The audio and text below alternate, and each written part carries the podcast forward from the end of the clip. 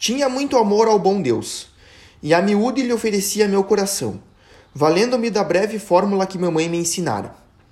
No entanto, certo dia, ou melhor, certa noite, do lindo mês de maio, cometi uma falta que bem merece referência. Deu-me grande motivo de humilhar-me e a respeito dela creio ter tido contrição perfeita. Sendo muito pequena para frequentar o mês de Maria, ficava com Vitória e fazia com ela minhas devoções diante do meu altarzinho do mês de Maria, adornado de acordo com minha capacidade. Tudo era tão miudinho, castiçais e vasos de flores, de sorte que dois fósforos, à guisa de velas, clareavam tudo perfeitamente. Às vezes Vitória fazia-me a surpresa de dar-me uns pedacinhos de torcida, mas era caso raro. Uma noite, estando tudo prestes para nos pormos em oração, digo-lhe: Vitória, queres começar com o lembrai-vos que vou acender? Ela fez menção de começar, mas não disse palavra e olhava-me rindo. Eu que via meus preciosos fósforos consumirem-se rapidamente, supliquei-lhe fizesse a oração, e ela continuou calada. Levantei-me então e pus-me a dizer-lhe com voz gritada que era maldosa e, abandonando minha habitual brandura, batia o pé com toda a minha força. A pobre da Vitória já não tinha vontade de rir. Olhou para mim com estranheza e mostrou-me as torcidas que me havia trazido. Depois de verter lágrimas coléricas, derramei lágrimas de sincero arrependimento, com o firme propósito de não tornar a fazê-lo. Aconteceu-me mais uma vez outra peripécia com Vitória mas não tive nenhum arrependimento, pois conservei perfeitamente minha serenidade. Desejava ter um tinteiro que se encontrava em cima da chaminé da cozinha.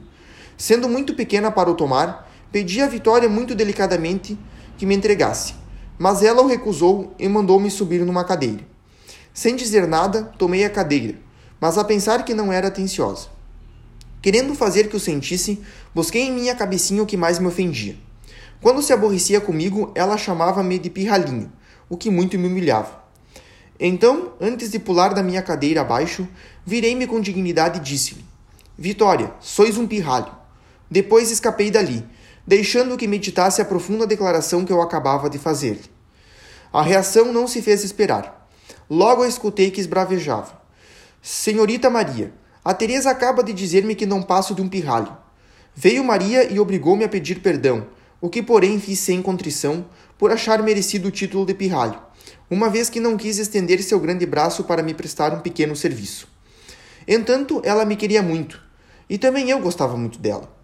Um dia tirou-me de grande risco em que caíra por culpa minha. Estava a Vitória a passar roupa e tinha ao lado um balde com água dentro. Eu, porém, olhava para ela abaloçoar-me numa cadeira, e era hábito meu. E de repente me escapa a cadeira e caio, não no chão, mas no fundo do balde. Os pés tocavam na cabeça, e eu abarrotava o balde como o pintinho abarrota o ovo. A pobre da Vitória contemplava-me com um extremo de surpresa, pois nunca tinha visto situação igual. Tinha todo o empenho de safar-me quanto antes do meu balde, coisa que resultava impossível. Minha prisão era tão ajustada que eu não lograva fazer nenhum movimento. Com um pouco de dificuldade, ela salvou-me do meu grande perigo mas não salvou minha roupa e tudo mais, de sorte que tive de trocar a roupa, pois estava molhada que nem um pinto. Outra ocasião caí dentro da lareira. Felizmente o fogo não estava aceso. Vitória não teve senão o incômodo de levantar-me e sacudir a cinza de que ficara coberta. Foi numa quarta-feira, quando estáveis no ensaio de canto com Maria, que todos esses reveses me aconteceram. Foi também numa quarta-feira que o padre do auxiliar veio visitar-nos. Como Vitória lhe dissesse que não havia ninguém em casa senão Terezinha, ele entrou na cozinha para me visitar e olhou minhas lições. Muito desvanecida fiquei sem receber meu, em receber meu confessor, porque pouco tempo antes me tinha confessado pela primeira vez. Que suave lembrança para mim. Ó oh, minha querida mãe, com que solicitude me preparastes quando me explicastes que não era a um homem, mas ao bom Deus que iria contar meus pecados. Disto estava tão convicta que fiz minha confissão com grande espírito de fé. E cheguei até a perguntar-vos se não seria mister referir ao padre do auxiliar que eu amava de todo o meu coração, pois que em sua pessoa era o bom Deus que ia falar. Bem instruída a respeito de tudo quanto devia fazer e dizer, entrei no confessionário e pus-me de joelhos. Quando, porém, abriu o postigo, padre do auxiliar não enxergou ninguém. Era tão pequena que a cabeça não alcançava o parapeito onde se apoiam as mãos. Então mandou-me ficar de pé, Obedecendo imediatamente, levantei-me e postei-me bem na frente dele para o ver melhor.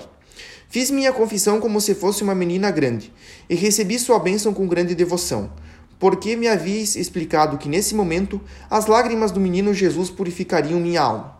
Lembro-me de que a primeira exortação que me foi feita incitava-me principalmente a ter devoção à Santíssima Virgem, e prometi a mim mesma redobrar minha ternura para com ela. Ao sair do confessionário estava tão contente e lépida, como jamais sentira tamanha alegria na alma. Depois tornava a confessar-me em todas as grandes festas litúrgicas. E para mim era cada vez um verdadeiro gozo quando o fazia.